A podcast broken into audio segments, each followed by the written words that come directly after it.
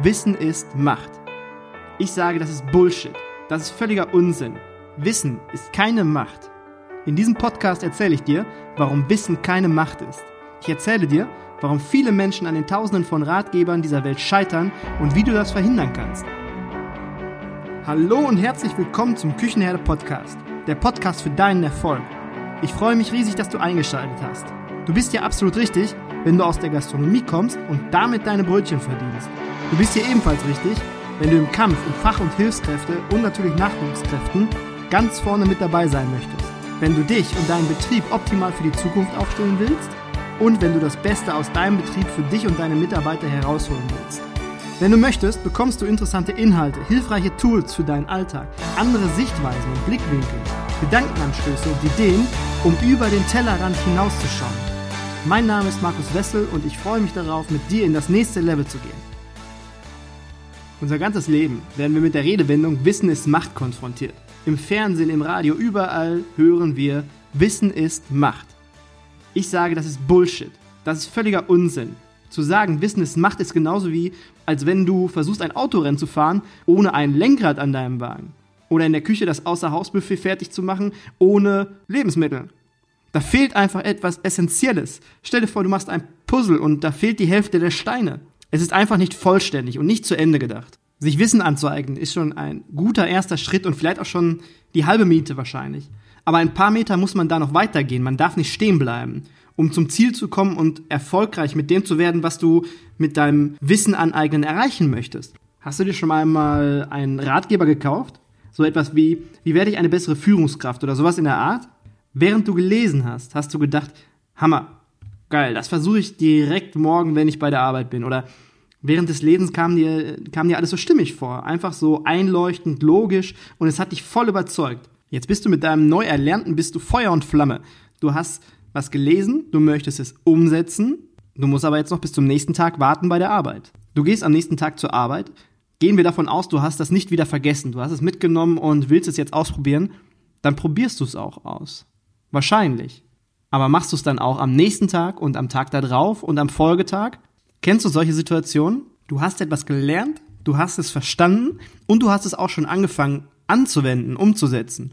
Dann kam irgendeine Situation, die du nicht vorhersehen konntest oder du warst auf einem Meeting, warst auf jeden Fall zwei, drei Tage raus und hast es dann einfach vergessen und dann auch wieder vergessen anzuwenden, als du wieder im Betrieb warst vielleicht. In der Regel ärgert man sich und ärgert sich so ein bisschen darüber, dass es halt noch nicht automatisiert ist und dass man das einfach vergessen hat. Wir sollten uns nicht darüber ärgern, weil jeden Tag, wenn wir zur Arbeit gehen, haben wir die Möglichkeit, es noch einmal neu zu versuchen. Wenn wir etwas lesen, dann behalten wir uns einfach nicht immer alles, was wir lesen. In dem ersten Moment klingt es logisch, klingt es plausibel, aber wenn wir es dann nicht direkt öfters anwenden, geht dieses Wissen wieder verloren. Man sagt nicht umsonst, dass man ein Fachbuch studieren sollte. Also nicht nur lesen, sondern studieren. Da ist schon was dran. Ein Roman liest man von vorn bis hinten durch und freut sich, dass ein guter Roman war. Aber bei einem Fachbuch ist es nicht clever, von vorn bis hinten zu lesen. Vermutlich steht auf jeder Seite irgendeine wichtige Information, Anweisung oder Tipps zur Umsetzung, die man sich vielleicht nochmal etwas genauer anschauen sollte. Und wahrscheinlich sind die meisten Bücher auch gut und äh, mit wichtigen und richtigen Inhalt. Es kommt halt nur darauf an, wie wir diesen Inhalt verarbeiten.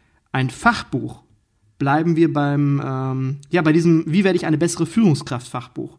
Sollte gelesen und bearbeitet werden. Wie ein Kochbuch. Du kannst dir das vorstellen, wie ein Kochbuch.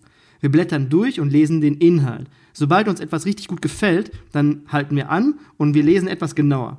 Uns gefällt dieses Rezept wir schreiben vielleicht ein paar Dinge raus und wir, wir markieren uns vielleicht mit einem Textmarker einige Sachen, die uns gefallen und vielleicht entspringt aus dem Lesen, aus diesem Rezept eine neue Rezeptidee, vielleicht eine andere Kombination, weil du einen Denkanstoß aus diesem Rezept bekommen hast.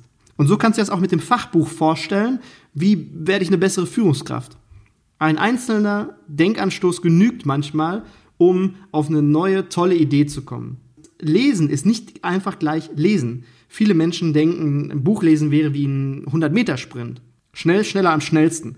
Aber ich kenne keinen Menschen, der einen Preis gewonnen hat, nur weil er ein Buch am schnellsten ausgelesen hat. Nimm dir für dich einfach mal ein Fachbuch oder ein Artikel oder ein, eine Fachzeitschrift im Internet, irgendwas, was dich interessiert und wo du denkst, dass du einen Mehrwert draus ziehen könntest. Lies es langsam und vor allem aufmerksam. Mach dir Notizen, wenn dir etwas wichtig erscheint. Markiere es mit bunten Textmarkern, weil wir Menschen, wir mögen bunte Dinge. Und deswegen sind bunte Textmarker immer gut, wenn du dich an etwas erinnern möchtest und schneller darauf zugreifen möchtest.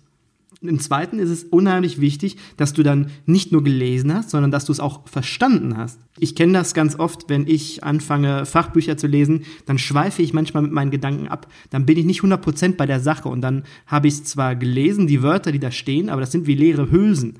Ich habe es nicht verstanden.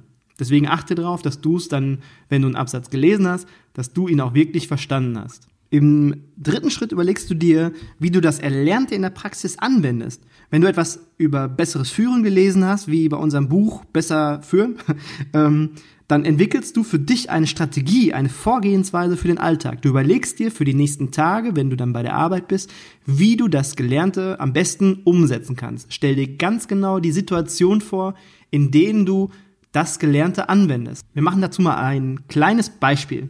Du hast dir ein Fachbuch gekauft, bessere Führungskraft werden. Und du liest dir das durch und dann stößt du auf den Inhalt, wie verhalte ich mich meinen Mitarbeitern gegenüber aufmerksamer, damit sie loyaler sind oder oder oder. Okay, das ist der Inhalt. Du liest diesen Inhalt, du findest den interessant, notierst dir einige Dinge daraus, machst mit dem Textmarker schön bunt.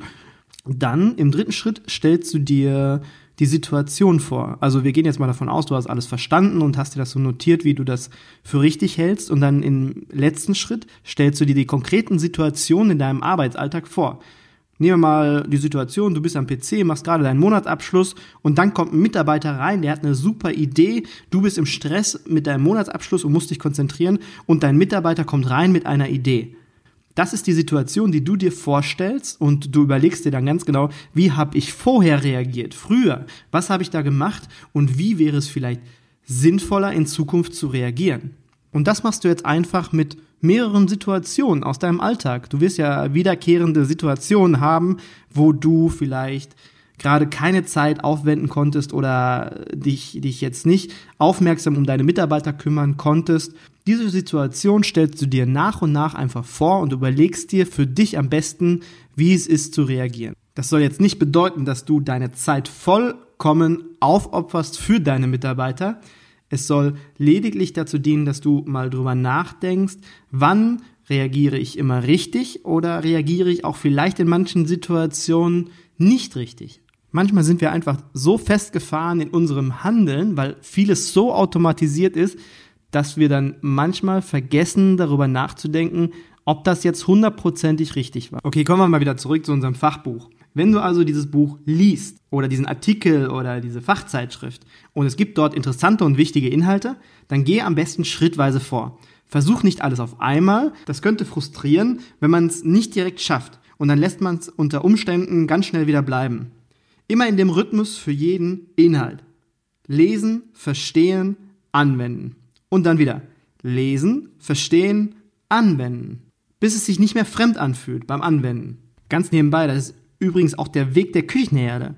Erstens Wissen vermitteln, zweitens Wissen verstehen lassen und drittens Beispiele, Tipps, Tricks zur Verfügung stellen, das Neuerlernte in der Praxis anzuwenden. Wissen einfach anwendbar und umsetzbar machen. Ich erzähle dir jetzt kurz, warum wir so manche Dinge, die wir lesen, nicht behalten und nach einiger Zeit wieder vergessen. Warum Menschen Tausende von Ratgebern kaufen und Millionen von Euros ausgeben und dass wir immer weiter und weiter neue Ratgeber und Bücher kaufen.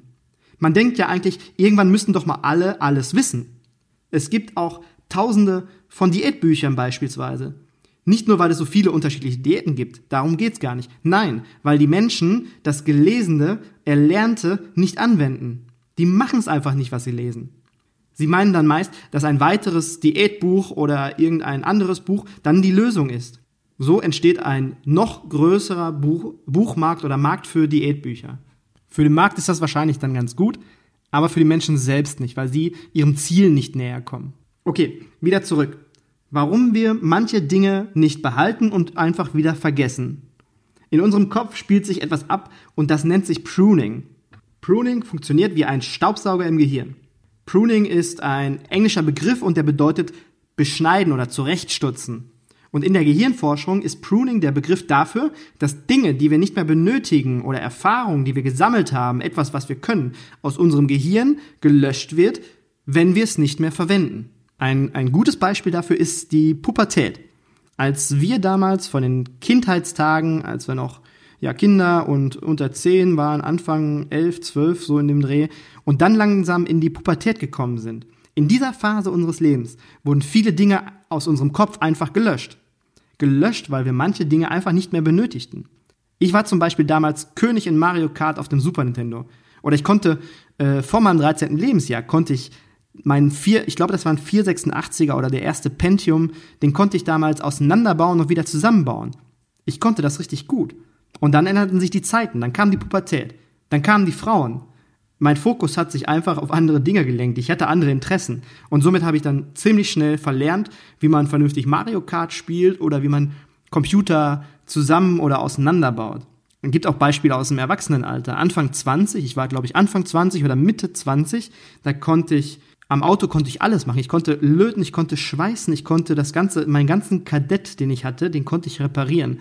Heute reicht es gerade mal dafür aus, dass ich die Motorhaube aufkriege und Öl wechseln kann. Kannst du dich an Dinge erinnern, die du oft getan hast und richtig gut konntest und dann irgendwann vergessen hast? Das ist das Prinzip, weswegen es tausend Ratgeber gibt. Wir sollten das Gelernte, was uns lieb ist, was wir gerne können, das sollten wir auch anwenden, sonst bleibt es nicht in unserem Kopf. Warst du schon mal auf einem Klassentreffen? Du kommst zu einem Klassentreffen und ihr habt euch teilweise 20 Jahre nicht mehr gesehen. Du triffst auch die Kameraden wieder, die früher nur Einsernoten mit nach Hause gebracht haben. Dann fragst du dich, warum sie noch keinen Nobelpreis im Regal stehen haben oder mit einem Porsche vorfahren.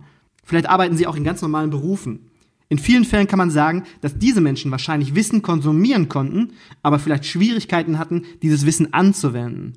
Sie haben wahrscheinlich diese ganzen Dinge, die sie in der Schule und im Studium gelernt haben, und dafür Einsen bekommen haben, wahrscheinlich wieder vergessen. Und jetzt frage ich dich, wie viel ist diese Eins von damals denn noch heute wert? Sich Wissen anzueignen spart Zeit. Wenn du weißt, wie du dir Wissen aneignest, es verstehst und es automatisch nach einer gewissen Zeit anwendest, sparst du dir Lebenszeit. Du sparst dir Lebensjahre, wenn du das richtig für dich zu nutzen weißt. Aber dazu in einer anderen Folge mehr. Ich hoffe, dir hat dieser Podcast gefallen. In der nächsten Folge erzähle ich dir, wie meine Mitarbeiter mir mit einer Kleinigkeit 25.000 Euro gespart haben und wie diese 25.000 Euro in meinem Betriebsergebnis ausgesehen haben. Ich erzähle dir auch, wie du das für dich nutzen und anwenden kannst. Wenn dir dieser Podcast gefallen hat und du etwas Nützliches für dich mitnehmen konntest, würde ich mich freuen, wenn du den Küchenherde Podcast abonnierst und mit vielen Sternen bewertest. Du weißt ja, in der Gastronomie kommen Sterne immer ganz gut an. Du kannst ihn auch gerne an Menschen weiterempfehlen, von denen du denkst, dass sie Bock haben, den berühmten extra Meter zu gehen. Die Bock auf das nächste Level haben. Auf meiner Homepage küchenherde.com und auf Facebook und auf Instagram kannst du mir schreiben, wenn du Anmerkungen oder vielleicht Ideen für Themen hast, die ich hier im Podcast einmal präsentieren kann. Ich freue mich echt auf deinen Input. Bis dahin wünsche ich dir eine gute Zeit. Dein Markus.